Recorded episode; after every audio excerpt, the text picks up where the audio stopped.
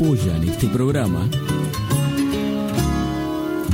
Siglo XXI Editores, Municipalidad de San Andrés de Giles, 80 Mundos, Frigorífico Costanzo, Gastaldi, Surtectura, Verónica Peloy, abogada, Más Limpio, Carolina Galesio, psicopedagoga, Cancha de Papi Fútbol del Club Social y Deportivo, Cosmetóloga Cristina Jaime.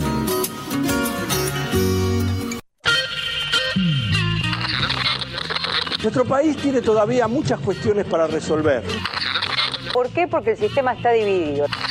Hoy podemos plantear que una cultura superior, basada en la solidaridad y la colaboración, y no en el dominio y la explotación. El ser humano es un animal que ha roto con la animalidad. Es un animal antianimal. Es nuestra confianza en nosotros lo que incrementa nuestra fe en los grandes valores de la humanidad y en la certeza de que esos valores tendrán que prevalecer, no podrán ser destruidos. Ayer estuvo el diablo aquí.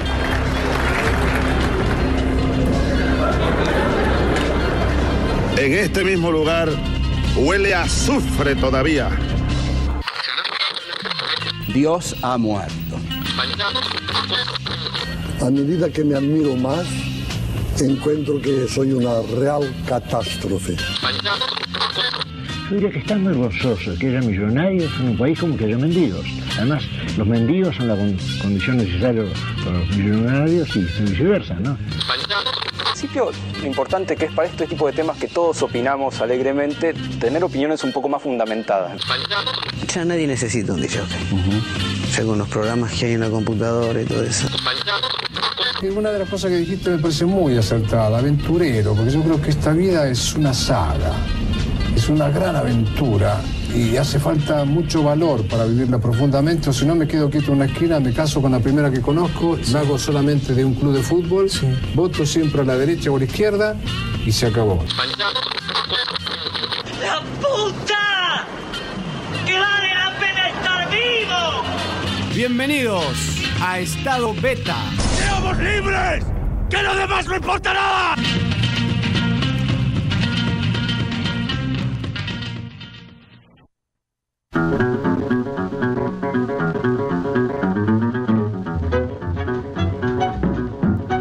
Buenas noches y bienvenidos al capítulo 17 de Estado Beta, un 26 de julio. Un día, ya estamos arrancando 9 y 10, casi 10, casi 10 acá en San Andrés de Giles, eh, por la radio FM Val 94.7, con Blas, como siempre, en los controles. Buenas noches, Blas.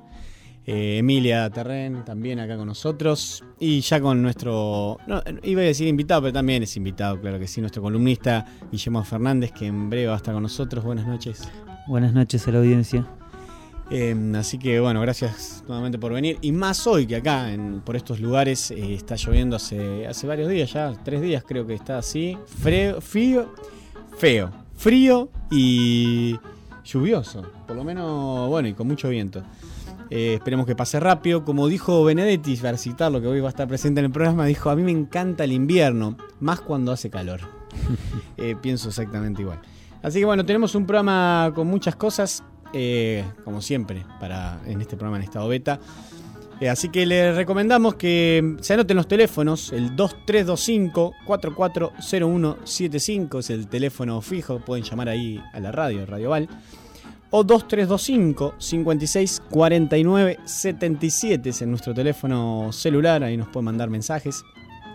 Acuérdense que tenemos un sitio web donde vamos publicando todo y por supuesto la columna de Guillermo en estadobeta.com. Ahí pueden revivir este programa, todos los informes que vamos haciendo, entrevistas, música, buceando el under. Y también tenemos un Facebook y un Twitter, como siempre ahí nos pueden seguir en arroba en estado beta y estado beta nos pueden buscar en Facebook, que vamos armando las portadas y demás como ya algunos sabrán. Les recuerdo la aplicación del App Store para los celulares Android, eh, las pueden buscar ahí como estado beta radio. Y así vamos a empezar este programita con mucha información. Quiero comentarles que vamos a estar hablando hoy Eh, sobre el haiku, vamos a estar con Guille hablando sobre también eh, poetisas de acá del país vecino de- del Uruguay. Tenemos una entrevista de que va a estar. Hay dos eventos que van a ocurrir este viernes y sábado en San Andrés de Giles y de, de ambos dos vamos a estar hablando. Uno es de una yoga terapia y el otro es, va a salir en Buceando Lander, estos Buceando Lander que estamos haciendo especiales con los protagonistas en vivo, charlando y presentando su propia música. Así que para no desperdiciar más el tiempo de mí, ¿no? Me mira y me dice, claro que sí, arranquemos. Así que vamos a arrancar con el programa de la fecha.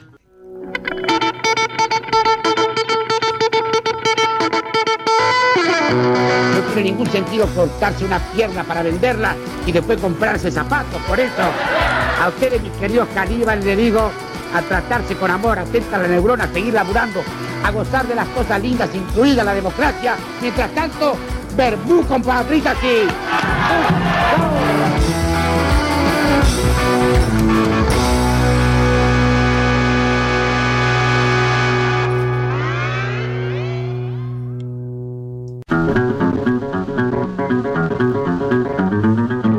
Y como les había comentado recién, estamos con el licenciado en turismo Guillermo Fernández, que nos trae siempre columnas de literatura y de mundo. Así que bueno, buenas noches nuevamente.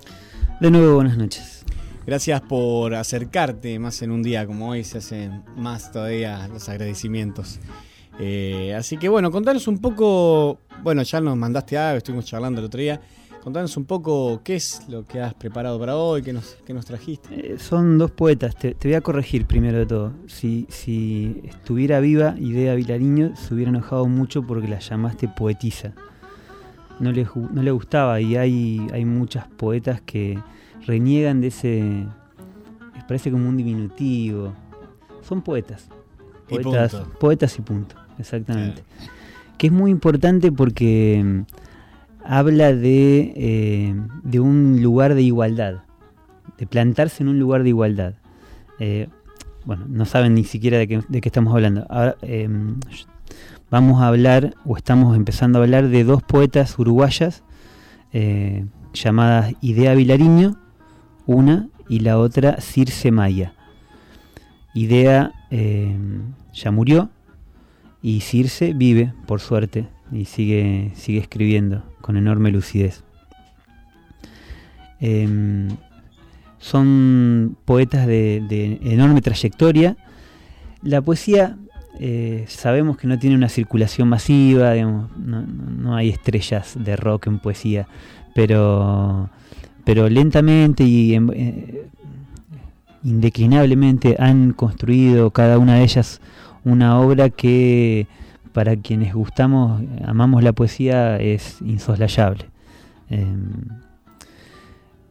la, idea, la figura de Idea Vilariño por ahí es más conocida que la de Circe, porque coincidió generacionalmente con eh, figuras como Mario Benedetti, eh, como Juan Carlos Onetti, de quien fue pareja durante un tiempo, eh, y también eh, coincidió con cierta cierto movimiento tercermundista que se dio en Latinoamérica en la década del 60, eh, movimiento en el que ella participó activamente, relacionado también con la Revolución Cubana y demás. Eh, hay algunos poemas de idea que han, quedado en el imaginario popular, se, han, hecho famosos, algunos se han hecho canción. eh, son, realmente muy interesantes. Y la figura de, de Idea Vilariño es muy eh, heterodoxa para su época, incluso para la actual, porque siempre defendió las banderas de, de su condición de mujer, pero nunca hizo feminismo como hoy lo entenderíamos. Se plantaba en igualdad de, de condiciones con, con todos los, los personajes de la literatura de ese momento y, y si uno lee su poesía es una poesía de mujer, pero desde que empieza hasta que termina. Sin embargo, no, no, no hace bandera de eso. Eh, y eso para su época era... Ya ho- hoy todavía llama la atención. En ese momento, en, en su época, estamos hablando de los años, los años 40, 50, eh, era revolucionario. Claro. En, además en el Uruguay, que digamos, es un, un, un- un pueblo chico, ¿no? Eh, un, un poco más, una, una idiosincrasia muy, eh, en un punto muy conservadora y bueno, una figura como la de idea hacía un poco de ruido. Claro. Vos sabés que mm, mientras, bueno, esto que vos me decías al comienzo, eh, da- dan el clavo sobre esto de poetisa, porque yo buscaba su análogo, va, estaba buscando cómo sería para el hombre, digo, ¿no? Más allá de que sea como un diminutivo, como decías vos, no existe, no lo he escuchado nunca, poetizo. No, no, no, eh, es Y- poeta, es una palabra del griego. eso. Y después también veía esto de cómo ya ahí podemos ver también eh, este tema de género, si querés, presente, en cuanto a una mujer haciendo poe- poesía, también ya se le pone un adjetivo, ¿no? Se le empieza a poner una carga que la disminuye ante aquello que Sí, hace. que la diferencia. Claro. Y, si no, y no, no debería ser, ser así, digamos. Eh, se, se escribe y, por supuesto, si uno es hombre o mujer, eso va a estar reflejado en lo que uno escribe, en la, en la- en la sensibilidad, en la experiencia. Eh, lo mismo que si uno es argentino o es noruego. Pero bueno, se escribe, punto. Claro, en, princi- en principio no tendría que haber diferencias de eso. Y sí. Exacto. Las diferencias en todo caso serían matices que no, que, que- que no hacen al caso. Claro. Vos compartiste con nosotros acá varios, eh, algunas poesías de ellos, Hmm. de ellas dos. Eh, ¿Querés que lea alguno o te lo acordás vos para leer? Eh, ¿Mostrar un poco? Hay uno muy... vo- Voy a hacer un una, breve introducción. Idea tuvo una relación amorosa con Juan Carlos Bonetti eh, cuando ambos eran ya figuras, eh, grandes figuras de la literatura rioplatense. Eh, una relación muy tormentosa de muchos idas y vueltas, sobre todo porque ambos tenían eh, carácter fuerte eh, y bueno, se atraían y, se, y chocaban a la vez. Claro, y chocaban a la vez, exactamente. Eh, bueno, cuestión que después de muchos idas y vueltas terminaron separados. Y Idea le escribe un, un poema que se llama Ya no, que es muy, muy terrible y muy bello. Eh, está escrito para, para Onetti, pero le cabe a cualquiera en una separación. No sé si lo querés leer, Andrés. Sí, claro que sí, lo voy, a, lo voy a leer. Ya no será, ya no. No viviremos juntos. No criaré a tu hijo. No coseré tu ropa. No te tendré de noche. No te besaré al irme. Nunca sabrás quién fui, porque me amaron otros. No llegaré a saber, porque ni cómo nunca, ni si era de verdad. Lo que dijiste que era, ni quién fuiste, ni qué fui para ti, ni cómo hubiera sido vivir juntos, querernos, esperarnos, estar. Ya no soy más que yo para siempre y tú ya no serás para mí, más que tú. Ya no estás en un día futuro, no sabré dónde vives, con quién, ni si, si te acuerdas. No me abrazarás nunca, como esa noche, nunca. No volverá a tocarte, no te veré morir. Duro. Sí, sí, sí. Una, cara- una característica de, de Idea. Idea eh, empezó a escribir a los 19 años más o menos. Y vivió hasta los 89 eh, y nunca dejó de escribir. Siempre, siempre produciendo poesía. Eh, y sus dos temas, su- sus dos temas casi exclusivos fueron el amor eh, y- y la muerte pero el amor tratado eh, con una paleta de colores amplísima, pero que ex- excluye al rosa. Eh, el, amor romántico eh, en, el, que con el que se identifican muchas mujeres, la sociedad muchas veces se identifica con una idea rosa del amor, es lo que idea en sus poemas eh, y en su experiencia de vida también, eh, fue mm, deconstruyendo, eh, analizando y exponiendo. Una, una idea del amor muy, muy poco romántica en cuanto a lo que tiene de, de idealista, pero muy real, muy real y muy, y muy cotidiana también. Eh, una idea de amor hecha de, eh, de sábanas, de, de lágrimas, De experiencia. de experiencia. Eh, bueno, hay que leerla. Leer, leer, leer a idea es una, es una, es una linda experiencia,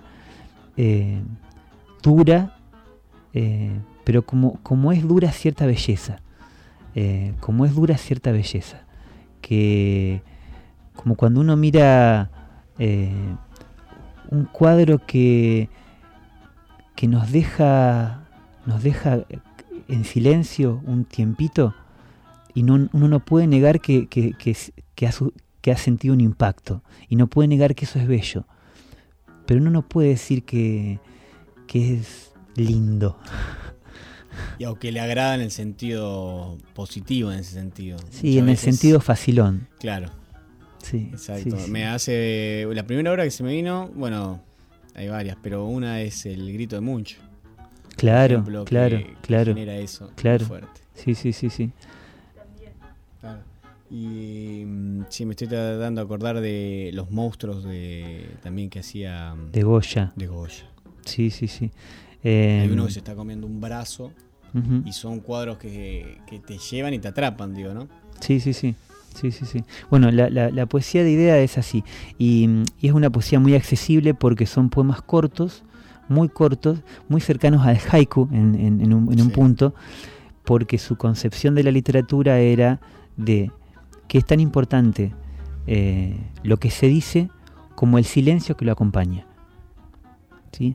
No hay, eh, hay que decir lo máximo con el mínimo de palabras. Esa era una, una lección de, Onetti también. Eh, hay una anécdota eh, que siempre cuenta Eduardo Galeano. Onetti era un tipo muy mal llevado, muy mal llevado, un carácter de, mierda. Eh, y claro, o sea, no, no- no- se le animaban mucho a, la entrevista. Un joven Galeano le pidió una entrevista y Onetti se la dio. Bueno, fue después fue fue muy conocida y fue digamos, fue una salió publicada y fue muy famosa y demás. Pero eh, resulta que una de lo primero que le, que le dice Onetti a, a Galeano es eh, lo que vas a decir tiene que ser más importante que el silencio. Si no no digas nada. Eso para comenzar una entrevista. Lo puso- Lo puso en su lugar. Sí. Pero bueno, esa, esa, mm, esa lección de que no sobre nada, de que las palabras no son gratuitas, de que hay que decir lo justo, de que cada, cada cosa tiene su palabra, cada sentimiento tiene su palabra, y es tarea del poeta, de- del, del escritor, encontrarla, encontrarla adecuada. Claro, encontrar la adecuada. Bo- Borges eh, decía, insistía siempre con esto de que cada sustantivo tiene un solo adjetivo que lo define. Andás a saber cuál es. Hay que encontrarlo. Sí, eh, vos sabés que, mm, bueno, hablábamos recién cuando eh, recién llegaste de que habíamos armado algo del, para el, del haiku que había quedado la semana pasada y que, mm, que es sorprendente eso justamente, de lo, lo breve que es, como la palabra busca, busca, como tenés tan pocas palabras, tenés que con tan poco hacer mucho, exacto. generar. Y esto del silencio, eh, qué importante que es también eh, cuando uno lee los espacios, mismo las diferencias, ¿no? Eh, las palabras puestas en cada renglón, a veces una sola palabra en una hoja blanca. Hay una belleza gráfica, una concepción pictórica del, del- del texto. Claro. Eh, eso también le agrega,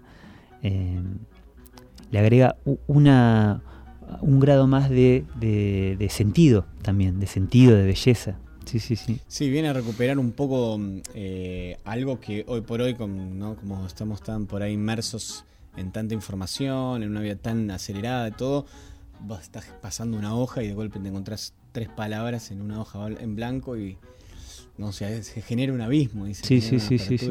Bueno, esa concepción del haiku y de ciertos poetas, porque hay, unas, hay una línea de la, de la literatura eh, que entiende, que comulga con esta concepción oriental o taoísta eh, de que hay que decir lo máximo con lo mínimo, eh, que va a contramano, esta concepción, yo comulgo con esa concepción, va a contramano de, de nuestra realidad, tan llena de palabras, tan llena de palabras. y encima cada vez usamos menos. Sí, y tan llena de palabras cercanas al ruido. Tanto, tanto, tanto ruido eh, y, tan poco que se dice.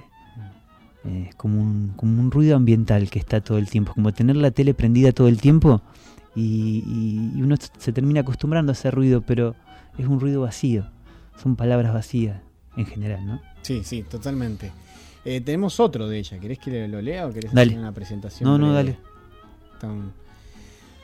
Hoy que el tiempo ya pasó, hoy que ya pasó la vida, hoy que me río si pienso, hoy que olvidé aquellos días, no sé por qué me despierto. Algunas noches vacías, oyendo una voz que canta y que tal vez es la mía. Quisiera morir ahora de amor, para que supieras cómo y cuánto te quería. Quisiera morir, quisiera de amor, para que supieras. Algunas noches de paz, si es que las hay todavía, pasando como si mí, por esas calles vacías, entre la sombra acechante y un triste olor de glicinas, escucho una voz que canta y que tal vez es la mía. Quisiera morir ahora de amor, para que supieras cómo y cuánto te quería. Quisiera morir, quisiera de amor para que supieras. 1972. eso es, después hizo canción. La, la agarró Cita Rosa, siempre eh, lo que decía de que se formó parte de una generación que excedía la literatura, que eh, era todo una, un combo de, artistas. Cita Rosa formaba parte de ella también. Cita Rosa le puso música y hace poquito eh, la cantó también Cita Rosa, una, una, hermosa versión. Pero hace poquito la, reflotó Soledad Villamil, en un disco también precioso que tiene, y, hace una versión extraordinaria. extraordinaria. Que, lo tenemos para cerrar la columna, así que vamos a estar escuchando. Y después también trajiste a Circe Maya. Circe Maya es un poco más desconocida para, para el gran público pero es, bastante comprensible porque tiene un perfil súper bajo. Eh, es una señora, hoy día ya es una bisabuela, eh, que dedicó su vida a dar clases de filosofía, a criar a sus hijos, a sus nietos, eh, a cuidar a su marido hasta que, hasta que él murió. y en el medio de todo eso escribía sus poemas. Vive desde hace mucho en Tacuarembó, Tacuarembó es, eh, es la periferia del Uruguay. o sea, es la periferia de la periferia. Y, y sus poemas han sido conocidos porque se los han sacado con tirauzón. O sea, han, ido y le han dicho, bueno, tenés que publicar. Y ella nunca movió un dedo para, eh, para hacerlos conocidos ni nada, no le preocupa. Y la, realmente la, obra que tiene Circe es, eh, es de una coherencia y una profundidad como, yo no conozco en, habla hispana eh, hoy día. Eh, y también es un caso de una mujer que escribe desde su condición de mujer, por supuesto, pero sin hacer de eso, sin sobreactuar. Eh, es, eh, es una. Eh, como personaje es, muy interesante. ha dado algunas entrevistas. Cada tanto viene a Buenos Aires. algunos, algunos encuentros de poesía. Y ahí se le, se le hacen algunas. Se le sacan algunas declaraciones. ¿Cuántos años tiene? Y Circe nació eh, en el 39. ¿Tiene casi 90? Y sí. Sí, sí, sí, sí, Está, mm, este año publicó un nuevo libro, siempre en, editoriales uruguayas. y es, difícil acceder a su... no, se han publicado. Recién el año pasado una, la Biblioteca Nacional, asociada con la Biblioteca Nacional del Uruguay y una editorial cordobesa, publicaron un libro con una recopilación de poemas de Circe y una charla, como una especie de entrevista larga, que tiene con Circe María, María, ah, ¿cómo se llama? María Estela Andrueto, me parece que se llama, es una, escritora cordobesa. Eh, y eso salió publicado este año y es la primera vez que sale, que se publica en, Argentina eh, algo de Circe. A mí me gusta, eh, me lo he tomado con, un poco de proselitismo, eh, tratar de... le, he comprado libros y se los he regalado a amigos para, para, que, se para, que se difunda y para que lo lean porque me parece que es extraordinaria y que es una pena que no... Que, no, La poesía debería ser cosechada con más, cosechada, sembrada de joven y también eh, ser cosechada con más regularidad en nuestra sociedad y en nuestra vida en general. Sí, sí, Debería ser algo que esté más presente en nuestras vidas. Pero eh, tal vez tiene que ver la, la, poca, el poco lugar que tiene la poesía. No, es una queja, no, es una queja. Hay un montón de cosas que tienen poco lugar y, pero tal vez tiene que ver con la falta de silencio de nuestra sociedad, porque mm, uno no puede leer poesía eh, en cualquier momento y con cualquier estado de ánimo, o sea, mínimamente hay que tener cierta serenidad y un, silencio, algo, o sea, darle, otorgar al, momento de lectura eh, de las condiciones propicias para que ese poema que vamos a leer eh, pueda activarse. Un, texto es algo muerto. Revive cuando uno lo lee.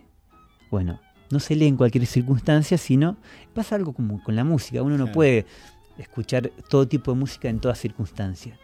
Eh, y, vos sabés que lo mismo dice Samuel Campisi sobre el tango y cuando él canta, él dice yo lo que hago es tratar de traer a la vida a, ese cantor, a, esa música. Trato de volver a poner ahí, de estar ahí presente. No soy yo, dice, son los espíritus de ellas. Y sí, y sí, y sí. Eh, ¿Querés que leamos uno de... Mm, Decirse, dale, dale, dale. Se llama No queríamos. No queríamos ángeles ni rosas. Claro que no queríamos. Aquella flor sin peso, sin su tierra, la rosa pura en soledad y frío. No queríamos cielos de refugio, ni menos esa lluvia de palabras como una niebla fina, sino ver y vivir, estar y ver, junto con otros, descender los días, atravesar el tiempo de la mano de mañanas veloces, por mediodías anchos de luz, juntos con otros, caernos hacia el mismo corazón de la noche.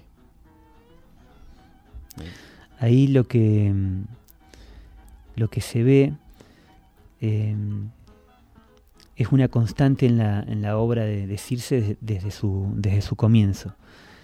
Hay como una oposición o una crítica a cierta idea de la poesía como eh, ámbito cerrado, oscuro. Eh, Lúgubre. Sí, aislado de, o sea, el poeta como alguien diferente, como alguien eh, que está en su torre de marfil y de vez en cuando condesciende a eh, dejar caer sus versos sobre la plebe, sobre la No, eh, Circe dice, no, no, no, no, no que es algo que comparte, por ejemplo, yo solo he escuchado a Silvio Rodríguez. Eh, no, la poesía se hace con lo cotidiano. Cuando dice no queríamos la rosa, no queríamos esa idea de la rosa como imagen de la poesía eh, en, una, en un palacio de cristal. No, no, no, no. La poesía se hace con, con el pan y manteca de la mañana, se hace con los atardeceres del el patio de mi casa, se hace con eh, la pelota de fútbol de eh, mi nieto, eh, se hace con todas esas cosas cotidianas y sobre todo se hace con el otro. Se hace con el otro. Hay una... Junto con otros, como Junto dice, con otros. Caernos hacia el mismo corazón de la noche. Exactamente. Hay una, una canción. Yo tengo una, una admiración por los uruguayos en general. Sí, somos dos. Eh, hay un. Somos tres, dice Emilia. Hay un, hay un cantante que se llama. eh, cantante de cumbia uruguayo. Que se llama. No, no me- no me voy a acordar. Pero tiene una canción que eh, se titula Hay que mirar un poquito para el costado. Y le habla, se dirige a, a lo que hoy podríamos llamar a los exponentes del neoliberalismo, votantes del neoliberalismo. Eh, y les dice, está todo bien, está todo bien, está todo bien, pero tenés que mirar un poquito para el costado, tenés que mirar un poquito al del lado. No, nadie se salva solo. Y en la poesía también. La poesía no se hace solo, no se hace sola, se hace para otros y con otros. Esa concepción, que es ideológica también, aunque no, no, no- no hace falta enarbolar la bandera roja para... eh, es profundamente... eh, trae consigo la idea de solidaridad, que es la idea de conjunto. Sí, sí.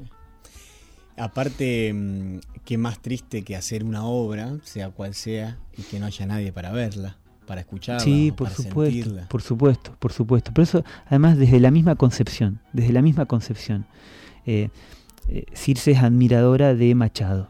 eh, y Machado tenía esa, esa idea de la poesía. El Machado que después musicaliza Serrat. Y, o sea, una idea popular. Popular, pero sin, sin que sea condescendiente. Sin que sea bajo. Lo popular no tiene por qué ser bajo. De hecho, la- si uno eh, revisa los poemas de Circe, están hechos con, con palabras cotidianas, no con palabras raras, pero justamente porque ella entiende que... eh, Ella que- profesora de filosofía. profesora de filosofía, o sea, que puede hablar de puede lo que quiera, no, no la complica de gusto. Cuando, cuando mete algún, algún eh, ella en algunos poemas hace escenas, reproduce escenas de diálogos platónicos, pero poéticamente. No lo hace de gusto ni para darse la, la corte, lo hace porque quiere comunicar una idea. Pero justamente con esta, con esta mm, intención de llegar, de llegar, de, de- que te lea el mecánico y el que recién está comenzando a leer y el profesor de historia que te puedan leer, que te puedan leer todos. Eh, y yo diría que esto viene a colación de lo que veníamos hablando. Eh, tenemos otro poema de decirse que dice, encerrado en ti mismo, viendo y no viendo. ¿Cómo verás el mundo con ojos ciegos que en vez de abrirse a otros, miran adentro? Esa misma idea, esa misma idea. Bueno, ese, ese poema lo, lo musicalizó Numa Moraes y Daniel Biglietti. Daniel Biglietti también hizo algunos poemas, eh, musicalizó algunos poemas de ella, pero es esa idea. Y Eh, una idea que, mm, perdón que te interrumpa, ¿no? Eh, una idea que se viene plasmando bastante dentro del mundo de la poesía y de las artes populares, digo, de esto de juntarse, vos lo hablabas bien en el Saraos el otro día. Sí, sí, sí, sí. Eh, yo lo he vivido, yo vengo más de, de este mundo así, de, de- de- que conozco, de la poesía, de gente que se junta a leer poesía en ciertos lugares Sí, con sí, otros. Y es como que hay un resurgir de eso, por lo menos, o hay un espacio para eso, po- por, lo menos. No tan popular ni en todos lados, pero digo, esos espacios como que están. Yo por lo menos he podido ver un poquito eh, y me parece que se ganaron. Hay algo ahí, un espacio, un espacio para la poesía, para ciertas artes, para compartir. sí, Eh, sí. No van a estar en Teatros Colón, no van a estar en centros culturales gigantes, no van a estar ahí. Sí, no hace falta. No, por eso. No hace falta. El, el- el ámbito de la poesía es la intimidad. Eh, una intimidad que puede ser de, en, en- en- en un bar, eh, en, una, en una habitación, en soledad o en compañía. Pero siempre tiene que haber esa, esa intimidad. Es necesaria para que ocurra. La poesía ocurre como, como la belleza. Eh, hay que darle el espacio para que, para, Para que, que se pase. Eh, ¿Querés eh, ¿Querés presentar el tema? Bueno, ya lo, lo habías presentado en cierta forma un poco, el tema que habíamos traído, pero si querés recordarlo un poco. Sí, es, eh, se llama La canción o La canción y el poema. eh, es de Idea Vilariño, lo canta Soledad Villamil. Y recomiendo mucho los discos de Soledad Villamil, que además tiene una voz hermosa, pero eh, hace una selección de su repertorio. Tiene algunas cosas compuestas, pero en general elige del repertorio popular latinoamericano. Y hace una selección extraordinaria y hace versiones diferentes, pero que enriquecen al original. Tiene, por ejemplo, una, una versión de, de Violeta Parra, de una canción de Violeta Parra, que es extraordinaria. Mira, ahí tenemos un Tu cuadro me supera. Ahora lo- le vamos a exprimir la información. Eh, bueno, Guille, como siempre, un placer tenerte en el programa. Bueno, un gusto para mí. Y compartir poesía y, y y el amor por Uruguay. Ah, sí, sí, sí. Así que bueno, vamos a escuchar el tema.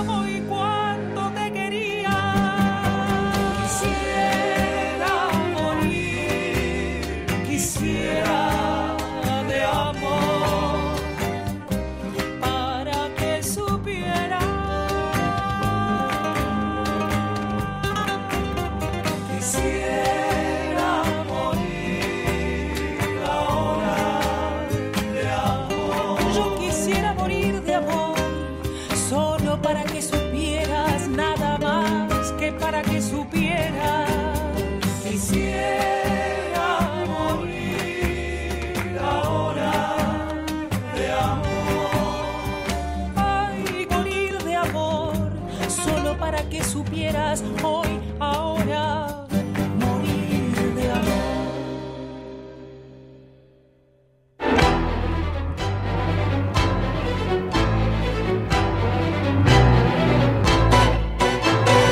Siglo XXI Editores. Textos clásicos de referentes de las ciencias sociales. Materiales de calidad y excelente presentación enriquecen el mercado editorial y el desarrollo y la vitalidad de la cultura latinoamericana.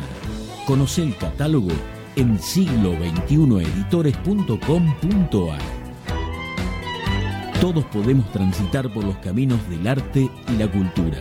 La Dirección de Cultura y Turismo de la Municipalidad de San Andrés de Giles te invita a participar de talleres gratuitos en barrios y en localidades, muestras, certámenes literarios de cuento y poesía, salones de pintura, obras de teatro, conciertos, ferias y que visites el Museo de la Familia Gilense.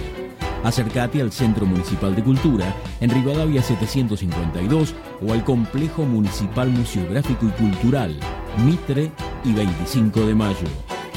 Búscanos en Face como Dirección de Cultura y Turismo SAG. Sintiendo tu pulso, caminamos con vos. 80 Mundos, agencia de viajes. Somos una pequeña empresa que desde 1996 trabajamos en la promoción de viajes y turismo, generando y valorando la confianza con nuestros clientes. Nuestra casa central está ubicada en San Andrés de Giles, en Alcina 432, teléfono 02325 440741. También estamos en San Antonio de Areco y en Capital Federal. Visita nuestro sitio www.80mundos.tour.ar y conoce nuestras propuestas. 80 Mundos, agencia de viajes.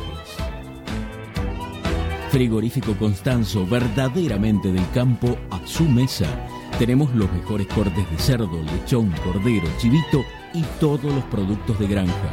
Visita nuestros locales en San Andrés de Giles, Rivadavia y Suero, en Mercedes, Avenida 17 entre 26 y 28, en Luján, Avenida Carlos Pellegrini 1371. Buscanos en Facebook y conocé nuestras ofertas. Frigorífico Costanzo, verdaderamente del campo a su mesa. Acércate a la experiencia DirecTV con CG Comunicaciones. Con DirecTV podés disfrutar de la cobertura más completa de las mejores ligas de fútbol del mundo. Llegamos a todos lados, más de 54 canales en HD. Podés mirar online lo mejor de DirecTV, donde y cuando quieras desde tu computadora, tablet o teléfono celular. Además, podés grabar en vivo todos tus programas favoritos. DirecTV tiene la mejor imagen y el mejor sonido. Comunicate al teléfono 02325 1568 5085 o 02325 44 26 14. Visita nuestro local en Rivadavia 674 San Andrés de Giles. También somos agente oficial de Movistar. Acércate y conoce a CG Comunicaciones. Gastaldi, todo para el campo y la construcción. Somos una empresa familiar con 45 años de experiencia aportando calidad, diseño y servicio. Visita nuestro sitio en www.egastaldi.com.ar.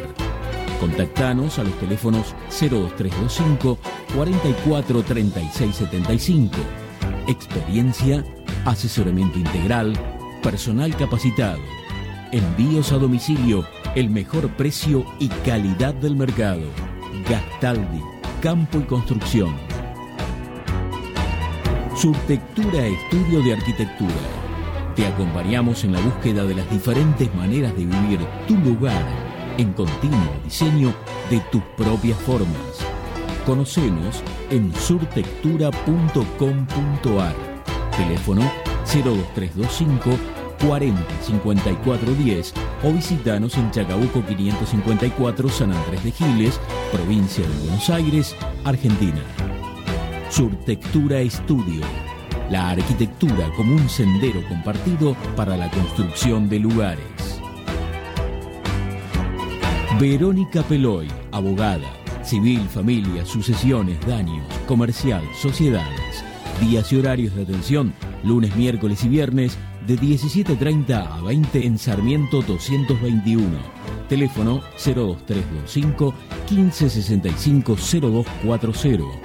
Verónica Peloy, abogada. Más limpio. Te presentamos una nueva manera de cuidar la higiene de tu hogar protegiendo al medio ambiente. Más limpio. Es una línea de productos para la limpieza del hogar, biodegradables, formulados en base a sustancias de origen vegetal, con colorantes y aceites esenciales naturales y utilizando envases fabricados con plástico reciclado. Visítanos en www.maslimpiobio.com.ar y conoce nuestra línea de productos. Carolina Galecio, psicopedagoga, para potenciar los procesos de aprendizaje y prevenir, diagnosticar y tratar dificultades en niños y adolescentes, para orientar y posibilitar la mejor elección de cada sujeto en su realización vocacional. Comunícate al teléfono 02325 1556 6434. Todos nosotros sabemos algo, todos nosotros ignoramos algo. Por eso, aprendemos siempre. Cancha de Papi Fútbol del Club Social y Deportivo. Alquiler de turnos para fútbol femenino y masculino, hockey femenino y masculino, cumpleaños y eventos para grandes y chicos. Contamos con inflable, camas elásticas y mucho más para que tu cumple o evento sea el mejor. Llámanos al 02325 1556 0079 o acércate a Moreno 165. Cosmetóloga Cristina Jainer. Tratamientos de belleza, masajes y máscaras faciales. Tratamientos para la espalda. Alta frecuencia, radiofrecuencia con cromoterapia punta de diamante. Turno al 02325 1545 9651. Con eso quieres decir que si eh, yo estoy en estado alfa y me están, están induciendo a un estado beta, digamos que cuanto más me resisto a permanecer en el estado alfa, el tipo es capaz o la máquina automáticamente aumenta la modulación del estado beta y realmente me está, bueno, pues estrangulando hasta que yo no acepto su estado o su onda vibratoria. Cuanto más me resisto, más potencia emite. Cuanto, más me resisto, más, potencia emite. Más potencia emite.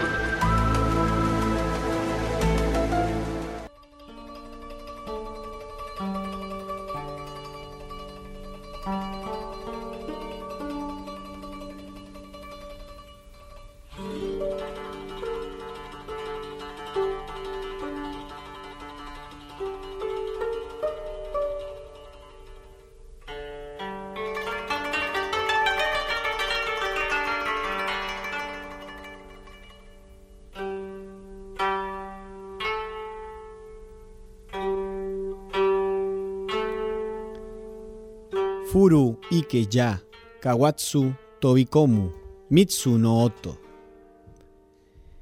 El viejo estanque, una rana ha saltado. Plop. Este es posiblemente el haiku más famoso que existe y fue escrito por Matsuo Basho en 1686. El haiku es un género poético de origen japonés los haikus se escriben, según la tradición, en tres versos sin rima, de 5, 7 y 5. Los haikus suelen hacer referencia a escenas de la naturaleza o de la vida cotidiana. Y a menudo incluyen un kigo, que indica la estación del año a la que se refiere. También una cesura o pausa verbal, conocida como kire, que separa un haiku en dos imágenes contrastantes. El kigo suele situarse en el primer verso. Sin embargo, hay haikus que carecen de kigo, el mukigo, pero que tienen sabor a haiku. Se le llaman haimi. Es común relacionar al haiku con el zen. Sin embargo, aunque el zen utilizó el haiku para la difusión de su filosofía, dista mucho de ser el origen del mismo. La vinculación con el Zen se produjo cuando en el siglo XVII Matsuo Basho, monje budista, popularizó el haiku en Japón. En el siglo XX, Daisetsu Teitaro Suzuki, gran maestro budista Zen, enfoca el haiku como una expresión poética del Zen en su obra. El Zen y la cultura japonesa. Esto solo es válido para algunos haikus, pero a través de la obra de Blirth, difusor del haiku en el mundo anglosajón, el enfoque de Suzuki se ha dado a conocer ampliamente. El Aijin que así se llama el poeta que escribe haiku, debe despojarse de sí para que el aguare sobreviva. El aguare es la emoción profunda provocada por la naturaleza de conmoverse, de sentir cierta melancolía o tristeza ante lo efímero, ante la vida y el amor. En el haiku se debe apartar el ego sin mostrar interés, aceptando una lección de humildad. En el haiku genuino produce una comunicación análoga a lo no verbal, sin confusión, sin ruido. Esto se llama aragei, arte de comunicarse sin palabras. La cultura japonesa es probablemente la única del mundo en la que ha arraigado y se ha extendido la costumbre de redactar, además de la última voluntad, un poema de despedida de vida que parece reflejar, más que ninguna otra cosa, el legado espiritual de los japoneses. Todos tienen su poema de despedida, que a veces componen poco antes de morir o mucho antes de que llegue el momento, con la conciencia de que ese es su jisei. Con el fin de acompañar el haiku, muchos poetas realizan una pintura, generalmente sin demasiada perfección. Matsuo Bayo fue el primer poeta en adoptar esta forma de haiku que hoy dominan las grandes esferas de este género y se le llama yaga. También el haiku fue realizado por mujeres como Chiyo Ni, que vivió en el siglo XVI, fue religiosa budista. Se casó muy joven y quedó viuda a temprana edad. Chiyo Ni escribió el siguiente haiku, Shisei, poco antes de morir. El agua se cristaliza. Las luciérnagas se apagan nada existe. El haiku fue muy utilizado por el budismo zen para transmitir sus preceptos, pero su influencia llegó al mundo occidental y marcó a famosos poetas del siglo XX, particularmente a través de Eiji Yokiyawa, marcando una vía de influencia de la literatura japonesa en Occidente. Entre los poetas occidentales que han cultivado el haiku están los estadounidenses Jack Kerouac, es Sapon, el irlandés Huni y el británico Auden. El haiku también fue popular entre algunos escritores hispanoamericanos como Jorge Luis Borges, que escribió, ¿Es un imperio esa luz que se apaga o una luciérnaga? Y Octavio Paz también. Hecho de aire, entre pinos y rocas, brota el poema. El uruguayo Mario Benedetti se enamoró del haiku y escribió un libro dedicado a este arte llamado Rincón de Haikus. Hay pocas cosas tan ensordecedoras como el silencio.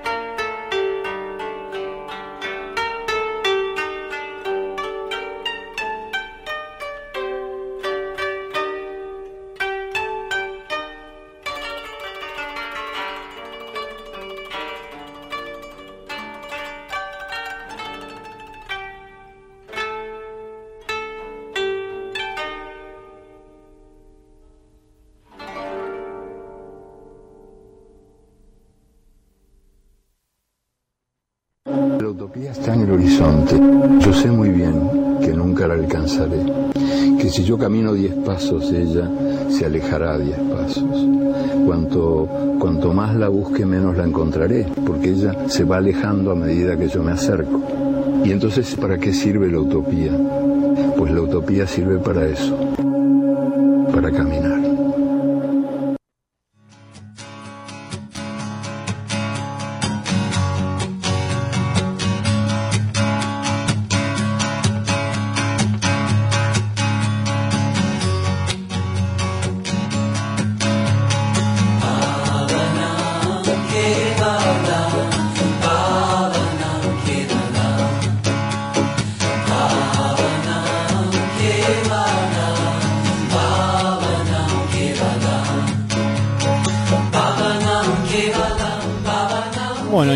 Ya estamos en comunicación con Malisa Requiere, integrante de Ananda Marga, que van a estar este fin de semana, el sábado 30 de julio a las 11 y 30 en el Galpón Cultural, haciendo un evento de yoga terapia. Buenas noches, Marisa.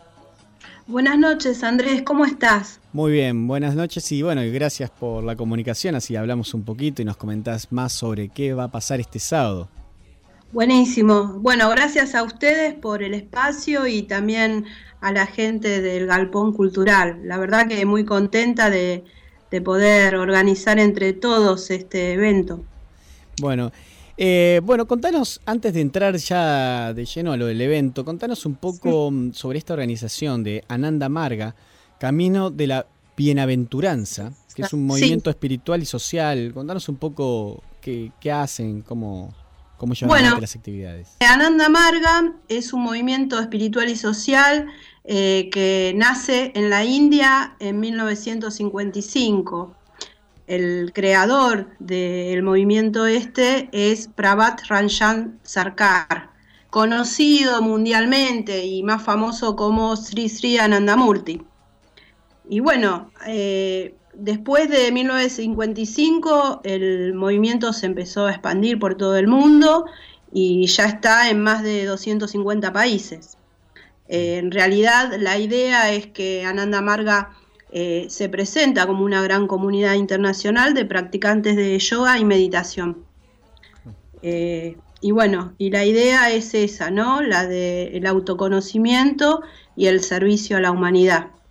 Eh, no sé, si, si querés que profundice más, no hay problema, ¿eh? Pero- Sí, sí, me gustaría, me gustaría que nos cuentes, aprovechemos para que nos cuentes un poco qué estaría llevan adelante. Eh, Sí. Sí, sí, contanos, por favor. Bueno, eh, en Ananda Marga en realidad eh, tenemos varios, podríamos decir, departamentos, ¿no? En donde se incentivan muchísimas cuestiones. En realidad son áreas, áreas que el fundador promovió y que tienen que ver, por ejemplo, el de Rawa con todo lo que es el arte. En el arte, bueno, incluimos no solamente eh, las artes plásticas, sino también la música, la literatura. Eh, hay otra área que es de educación, que se llama Eros, que habla de la educación neumanista. Y después está Prout, que ahí en Prout se habla de la teoría de la reutilización múltiple, en donde, bueno, se hace un abordaje sobre eh, todo lo que es el capitalismo y las problemáticas que el capitalismo causa a la sociedad humana y cómo llevar a cabo otras tareas que tienen que ver con la redistribución eh, igual de los recursos en una sociedad. Eh, y después está AMURT, que AMURT, bueno, eh, se desarrolla también en muchos países, en el nuestro también, en la sede de Ananda Marga de Capital, en donde eh, se trabaja con colectas, ¿viste? Para las inundaciones y bueno, eh, para, guerra. Claro, para todo lo que sea eh, problemáticas así sociales que tengan que ver con poder, bueno, dar una mano en el caso de inclusive de terremotos o guerras, eh, también eh, se, se hacen colectas y se dona sangre. Bueno, nosotros acá hacemos colectas por el momento de todo lo que es eh, libros, zapatillas, todo eso para los chicos. Hasta hace, hace poquito hicimos una para Catamarca, para unas escuelas. Claro. Y contanos eh, si por ahí nos están escuchando, alguno quiere participar o saber más, ¿dónde, dónde puede informarse y cómo puede hacer para por ahí participar o sumarse al equipo. Mira, Ananda Marga tiene el Facebook eh, de Ananda Marga Buenos Aires y después tenés anandamarga.org.ar que sería la página, una página en donde vos podés ver eh, absolutamente todo, qué es el neumanismo, qué es el yoga, cuál es la ética, eh, podés saber eh, cuál fue su fundador y cuál fue su tarea social. también tenés un ítem en donde se habla de aprender a meditar. Bueno, en realidad te explica bastante eh, lo que es y eh, también tenés enlaces y publicaciones, ¿no? Eh, lo estamos compartiendo en nuestro Facebook, así que todo lo que estás diciendo sobre los lugares y los links están todos siendo compartidos en nuestro muro. Y bueno, después tenés la otra página que es la del instructorado, que tiene de, yoga, que es la Academia de Yoga Jam, que bueno, tiene que ver con esta charla que se va a presentar en San Andrés de Giles el sábado, ¿no? Contanos, eh, eh, sí, y eso estaría está bueno. Ahora estaría bueno que nos cuentes un poco sobre este evento del sábado. Eh, ¿Quién viene y también por qué lo hacen? ¿Cuál es el fin? Bueno, Ananda Marga tiene, como ya te dije, mm, la Academia de Yoga Ayan, que en realidad lo que busca es difundir el yoga y la meditación. En base a eso eh, se fue armando un instructorado de yoga que tiene un aval que es de la Universidad de India, Ananda Marga Gurukula. Quizás acá, bueno, no es tan conocida, pero eh, en todo lo que es Oriente sí. Y la idea un poco de difundir el yoga tiene que ver con la concepción misma del yoga, que significa unificación, ¿no? O sea, lo que nosotros buscamos, que nuestra conciencia individual se unifique con la conciencia suprema. Hmm. O sea, esa conciencia suprema para muchos llamada o denominada Dios, ¿no? O ser superior, o bueno, como le quiera decir cada uno desde su, religión. Pero en realidad esto del yoga es una filosofía eh, que, que tiene que ver con tres cuestiones básicas, que es lo que nosotros proponemos. Eh, la cuestión no solamente física, que muchas escuelas de yoga sí proponen, acá se habla de lo físico, pero también de lo mental y, de lo espiritual.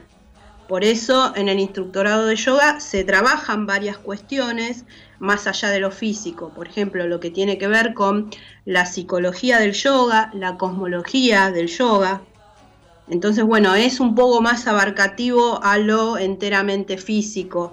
¿Por qué es esta idea? Porque si no, mucha gente quedaría afuera, ¿viste? El que no es muy flexible o que no tiene mucho desarrollo eh, físico para hacer determinadas posturas, eh, la gente se siente mal y deja.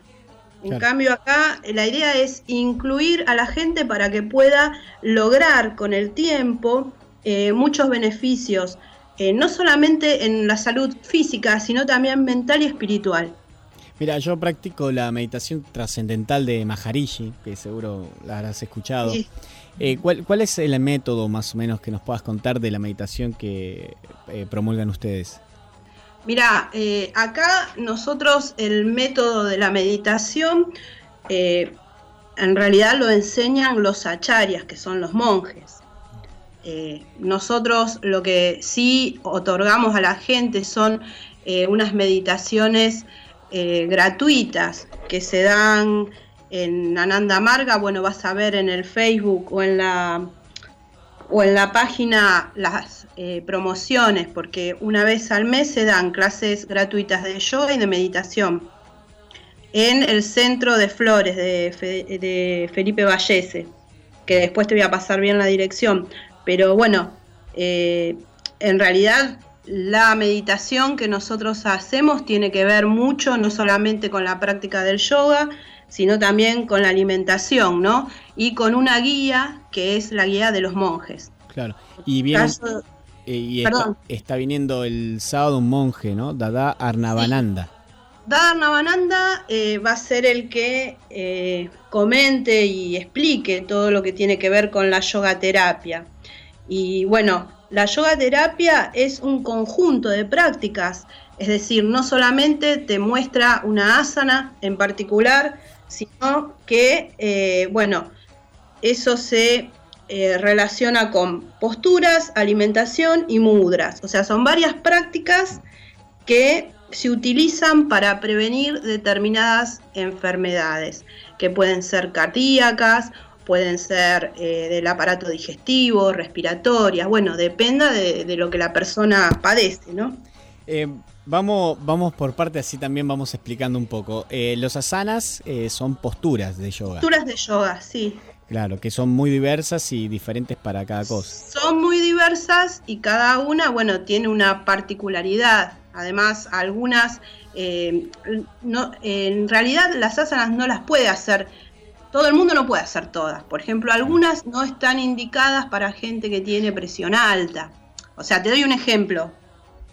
Porque viste que a veces uno dice, ay, voy a yoga y voy a hago cualquier cosa, pero en realidad no es tan así. Uno tiene que saber eh, qué es lo adecuado para cada uno. Por eso es importante eh, estudiar en una academia en donde te expliquen realmente, eh, bueno, qué es lo que cada persona necesita. O si vos vas a dar yoga para niños también. O sea, los niños hay asanas que no las deberían practicar, ¿no?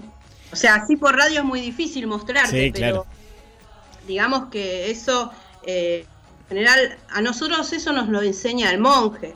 El monje eh, es alguien que está preparado desde muchos años y dando clase en diferentes lugares en Asia eh, sobre, bueno, yoga y lo que es yoga terapia. Eh, la idea de nosotros es que la gente se acerque a la academia de yoga y que también eh, se acerque, bueno, sobre todo a la charla para conocer, ¿viste? Porque si uno no conoce, eh, por ahí es muy difícil, tiene una idea de que, bueno, esto no es para mí. En cambio, bueno, haciendo una charla que sobre todo es gratuita porque nosotros lo que queremos es difundir y que la gente entienda y se interese y pregunte y, más que, bueno, también hay mucho más interés hoy por la, por la gente en general sobre esta práctica y se ha popularizado bastante. Sí, sí, sí, yo, yo creo que tiene que ver también con eh, los momentos sociales en los que vivimos. Esto es, tiene mucha influencia. Claro, estamos escuchando de fondo un, eh, un poco de música. ¿Nos podrías explicar un poco qué estamos escuchando? Sí, en realidad lo que estamos escuchando es un mantra eh, que se llama Babanam Kebalam. Yo te voy a decir qué significa. Eh, Babanam Kebalam significa Baba es eh, el ser más amado, ¿no? O la conciencia superior, como vos lo quieras llamar. Nam significa nombre y Kebalam solamente. Es decir, todo lo que existe es la conciencia universal. Esa, esa sería el significado del mantra. ¿Para qué escuchamos el mantra? Nosotros lo ponemos en las meditaciones también y lo ponemos eh, en las clases de yoga, eh, porque en realidad el mantra es muy poderoso y corta todo lo que sería para mucha gente la mala onda, viste esa energía eh, negativa. Entonces, eh, la repetición de este mantra lo que hace es promover una vibración más alta. Inclusive en los lugares en donde vos quizás estás solo y te pones a escuchar el mantra y eso te energiza bastante y ayuda a poder despejarse y, no pensar tanto para poder conectarse más. Poder conectarse para comenzar la meditación, ¿no? O inclusive antes de una clase de yoga, vos lo ponés y la gente también se predispone a trabajar en la clase de yoga. Bueno, reiteramos que entonces el evento del, día sábado es un evento abierto a todo público. Sí, es abierto a todo el público, eh, gratuito, y bueno, y con la gente puede venir y preguntar todo lo que quiera saber sobre eh, yoga. También eh, quería comentarte, si, si puedo, que... Sí, por supuesto. que, bueno, nosotros en el instructorado eh, tenemos un espacio que es mensual, que se hace en Buenos Aires, y otro que es intensivo. Ahora lo van a hacer en Termas de Río Hondo, el intensivo que comienza el 17 de octubre. Y bueno, y para eh, tener información sobre el instructorado tenemos la página anandamarga.bsas.gmail.com. En realidad es un mail más que una página, me, me confundí, pero bueno, ese es el nombre de- del mail que si vos querés tener datos o lo que fuera sobre el instructorado, podés preguntar ahí. Buenísimo. Y Eh, lo que tiene que es muy accesible, ¿eh? eso también lo quería decir.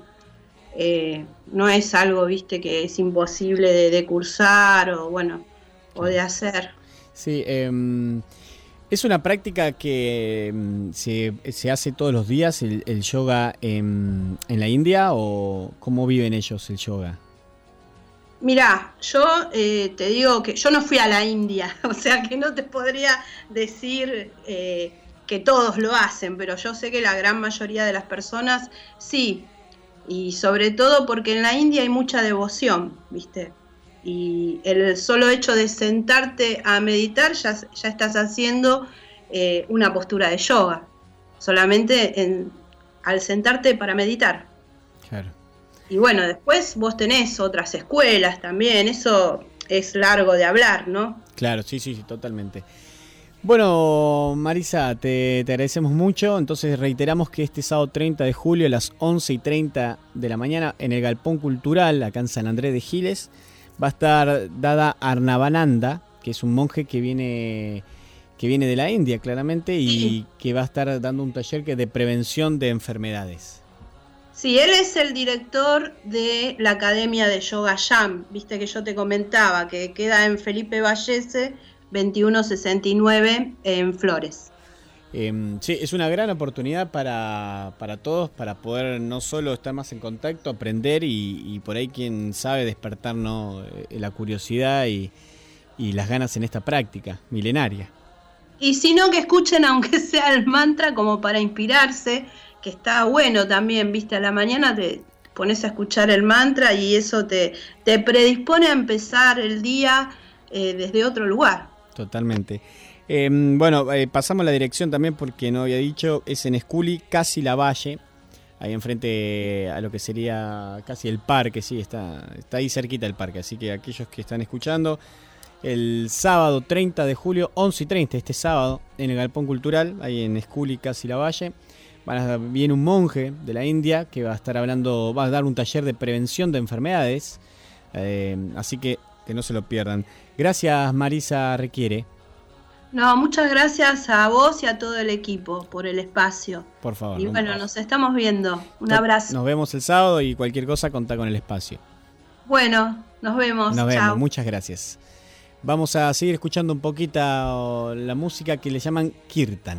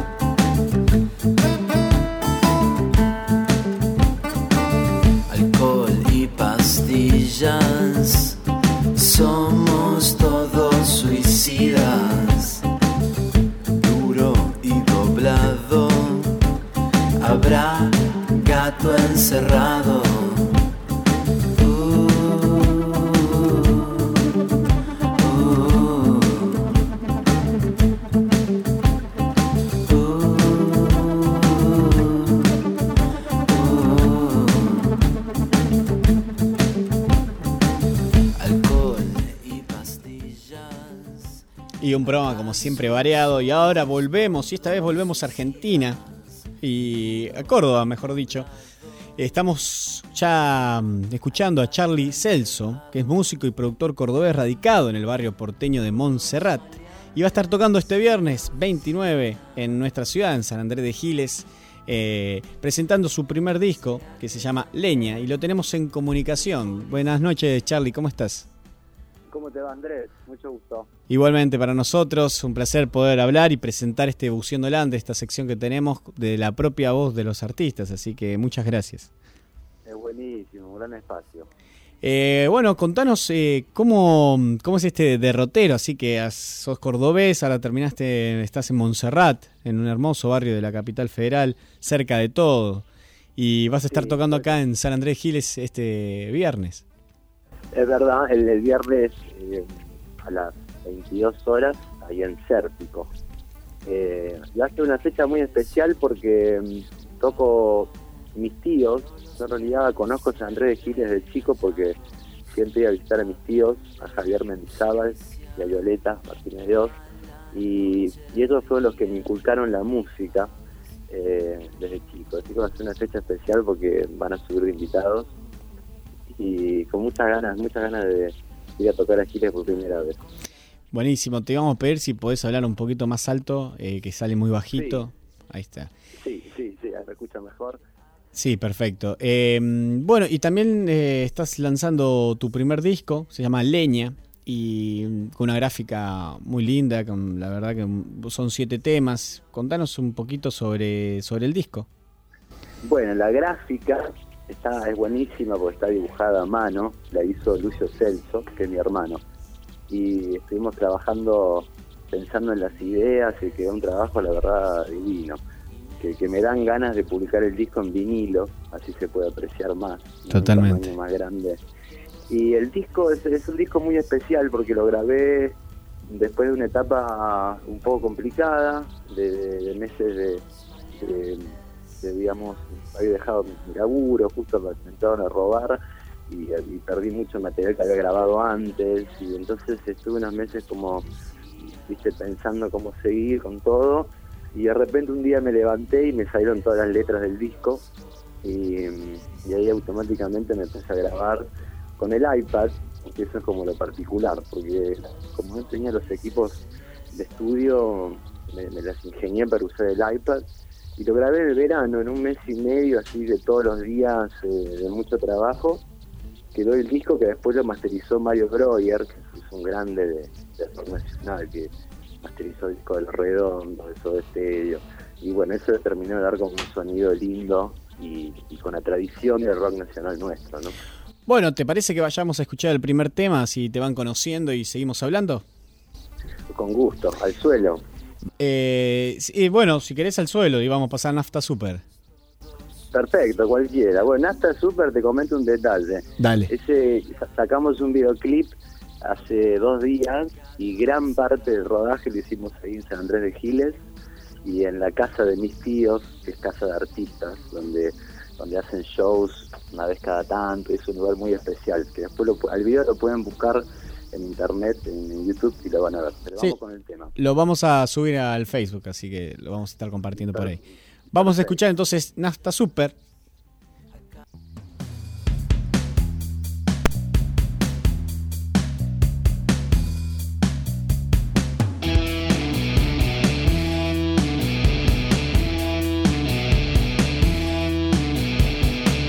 Sin trabajo y muy ansioso, ganas de que las cosas pasen de pronto. Estoy abierto al destino, leyendo las señales, manejando con estilo. Estoy abierto al futuro, luces prendidas, acá no hay ventanillas. Estoy abierto al futuro. Dale que esquivamos todas las banquinas. Si me prendo fuego, que sea con. Si me prendo fuego, que sea con violencia. Si me prendo fuego, que haya mucha leña. Si me prendo fuego, que arda mi cabeza. Voy conectado, super, super conectado. Llevo papeles, papeles bien doblados. Llevo flores, ya me fumé el pensado. Voy con mi botella, ella siempre abierta, ey, sin dinero y algo acelerado. Ganas de que me pasen cosas en cualquier lado, sin dinero y muy acelerado. Con ganas de que me pasen cosas a tal costa. Si me prendo fuego, que sea con nafta. Si me prendo fuego, que sea con violencia. Si me prendo fuego, que haya gente abierta. Si me prendo fuego, que arda mi cabeza. Por si me prendo fuego, que sea con nafta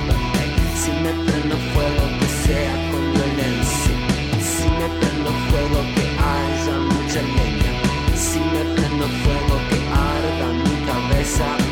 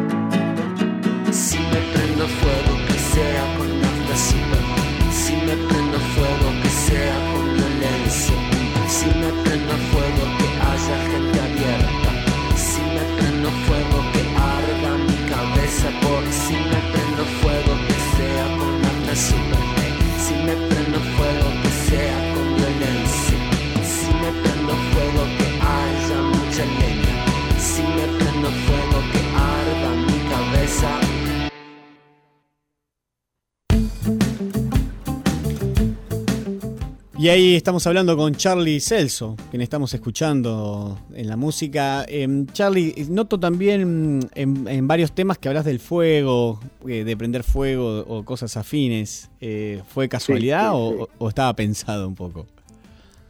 Se dio, se dio porque eh, la primera parte del disco la grabé en el campo, de donde viven mis viejos, ahí en Córdoba, y, y literalmente hay mucha leña alrededor. Y hecho, cuando vivíamos ahí de chicos, cuando había que calentar el agua para bañarse usábamos leña. Así que capaz que algo de ahí me quedó. Y después me parecía, como era mi primer disco solista, eh, está bueno que se prenda fuego, el que gire y que ande, así que tenía como un sentido. Y, también hablando de la simpleza de las canciones, lo que yo busqué fue eso, dejar los temas que, que, que se banquen en sí mismos y que estén bastante simples, pero bueno, pensando en las letras, y, y un poco eso quedó, ¿no? Se, creo que se siente. Vos hablabas que Mario Brever fue el que, mm, el que estuvo en el mastering. Eh, ¿Cómo fue trabajar con él y, y qué, qué posibilidades te brindó al, al estar haciendo el mastering del disco? Mira, él me, me dijo una... Nosotros, nosotros nos comunicamos, trabajamos a través de un amigo en común que, que nos puso en contacto Eh, Proye fue fue increíble. Todo lo que hizo me pareció perfecto, como que no hubo, no le tuve que, que ap- ap- apuntar nada, estuvo, estuvo genial y sí me dio una recomendación muy importante que fue el orden de los temas.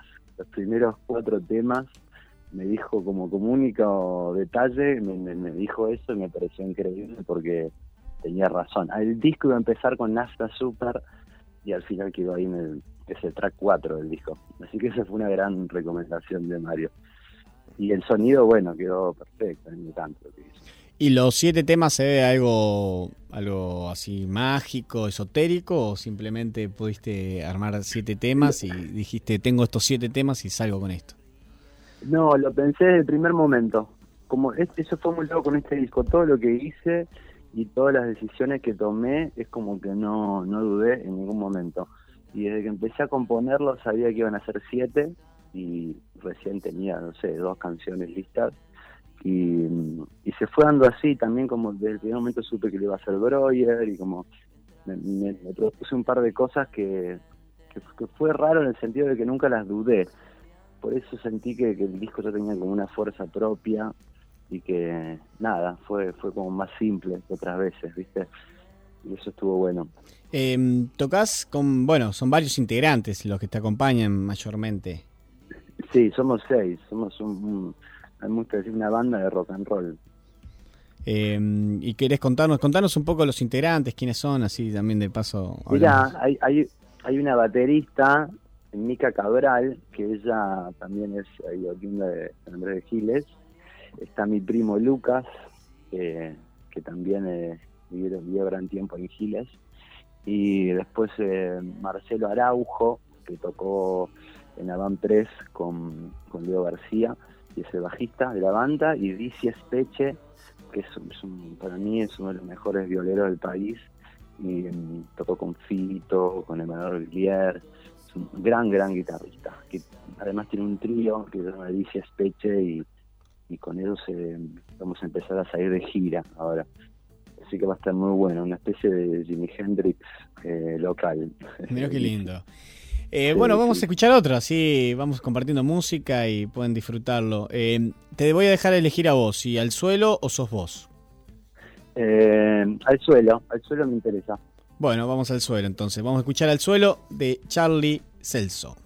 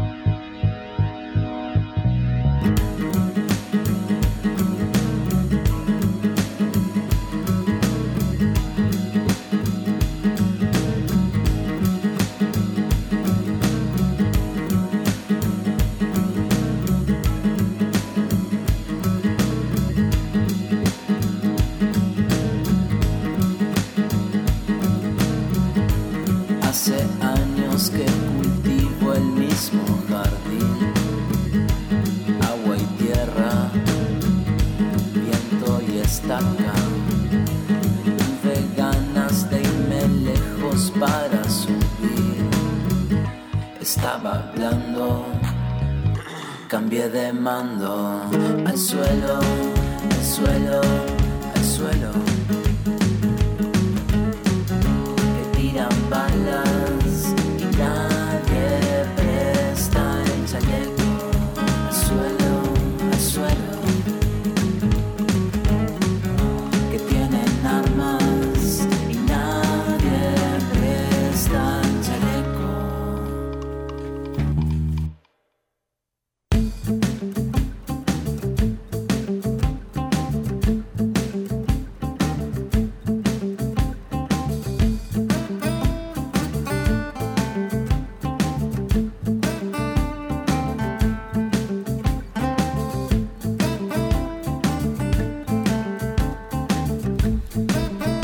Seguimos hablando con Charlie Celso hoy en Buceando el Under.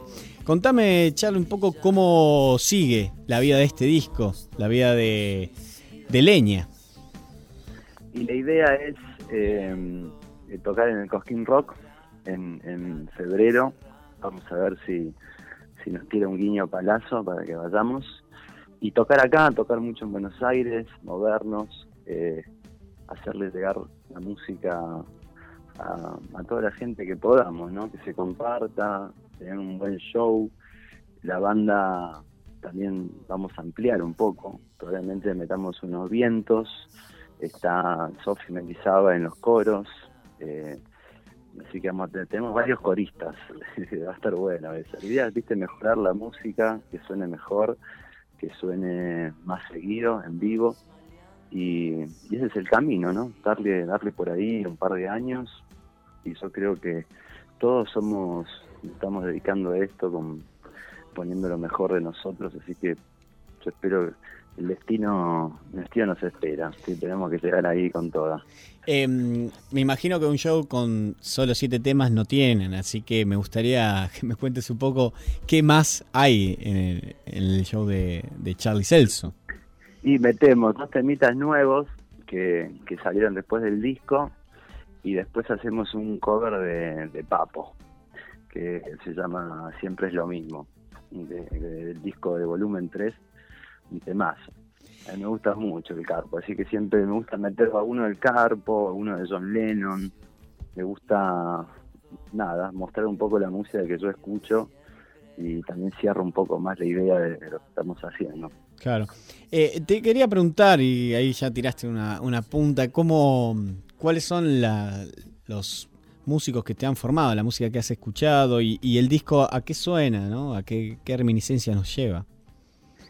Y yo, mira, de chico escuché mucho rock nacional y, y cuando era, no sé, en adolescencia, en vez, no, no salía tanto a, bares, o sí a bares digo, pero iba, iba mucho a escuchar recitales los fines de semana, entonces eh, mamé mucho eso de chico.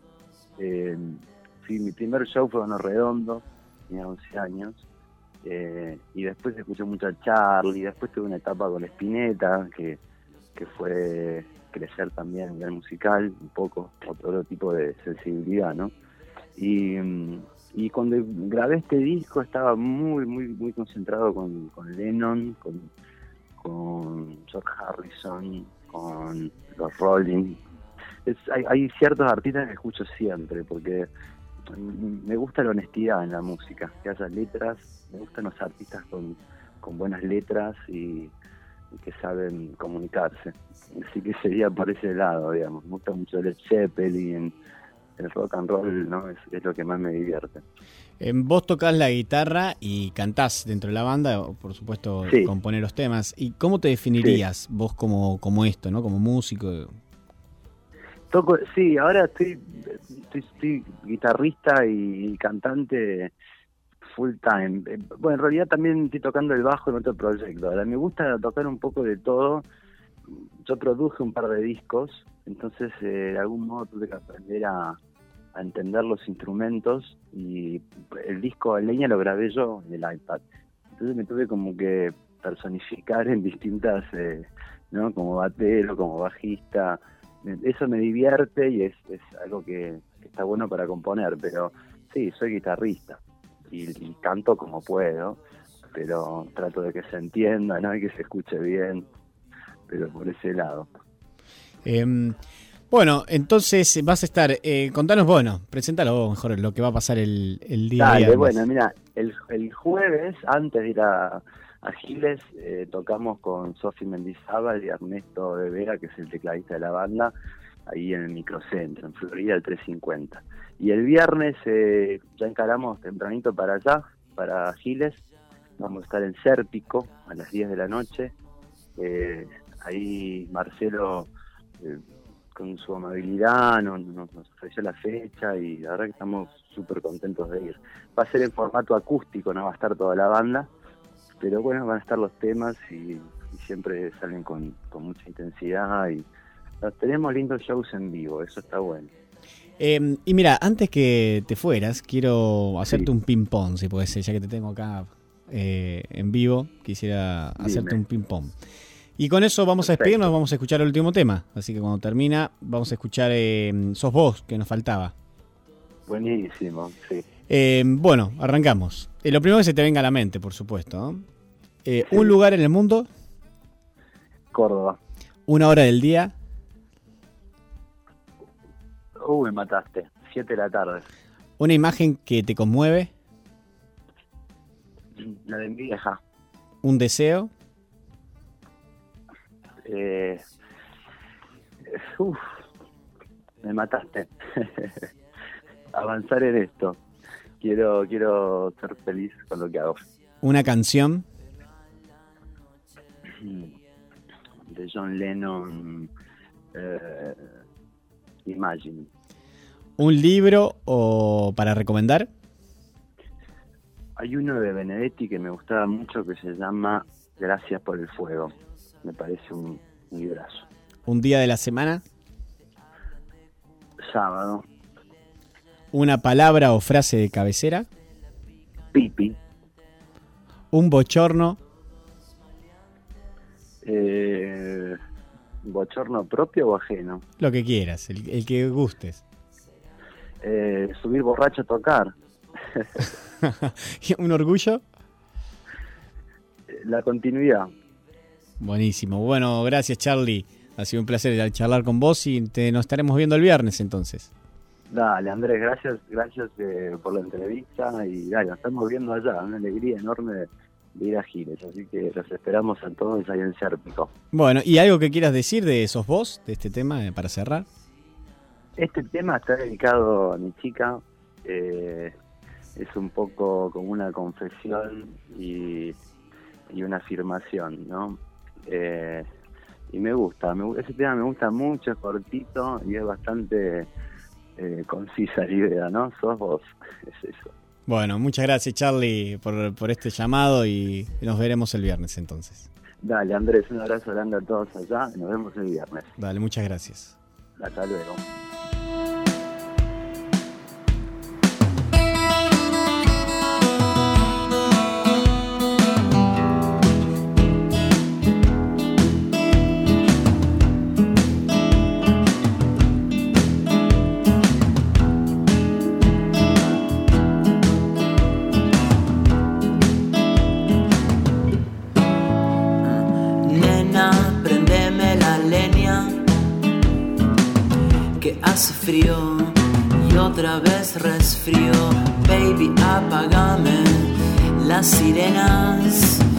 Que estoy con miedo y no quiero delirio. Nena, yo cubro las penas que estoy con ganas y de lo otro nada. Baby, me manejo como puedo, pero sigo adelante con vos y con aguante. Sos vos, sos vos, sos vos, sos vos.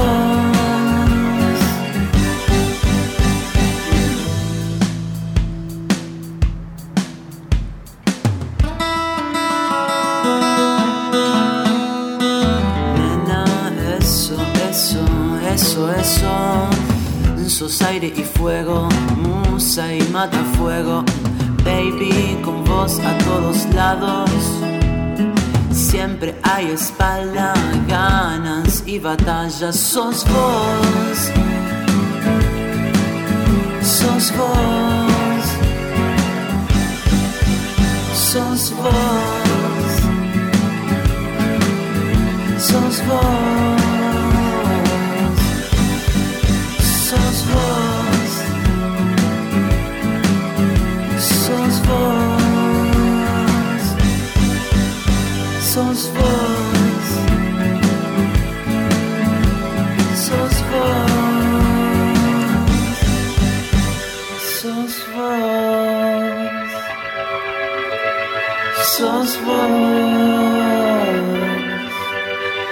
Sos vos,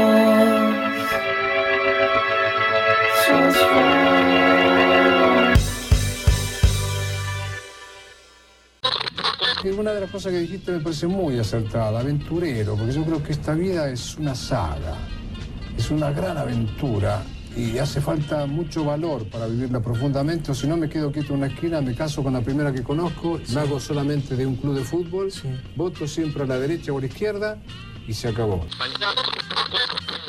¡La puta! ¡Que vale la pena estar vivo! Hasta el próximo martes con más Estado Beta. ¡Seamos libres! ¡Que lo demás no importa nada!